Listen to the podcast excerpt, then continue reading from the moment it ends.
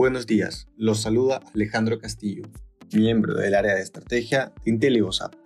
El día de hoy, martes 6 de julio, los mercados muestran rendimientos mixtos ante las preocupaciones por la variante Delta y a la espera por las minutas que publicará la Reserva Federal.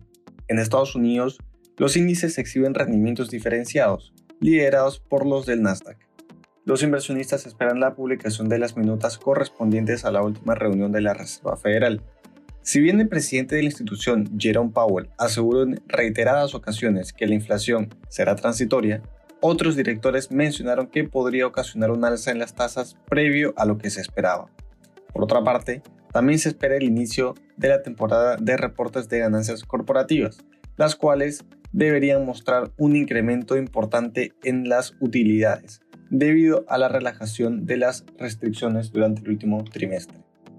En la eurozona, los principales índices de la región muestran comportamientos distintos.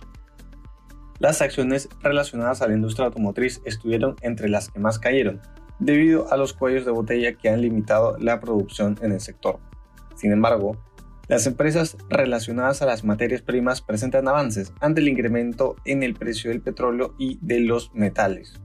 Por otra parte, las acciones en el Reino Unido retroceden ante la posibilidad de que la reapertura planeada para fines de mes se postergue por la expansión de la variante Delta. En Asia, el índice de Hong Kong cayó, debido principalmente a los retrocesos de las compañías relacionadas al sector salud.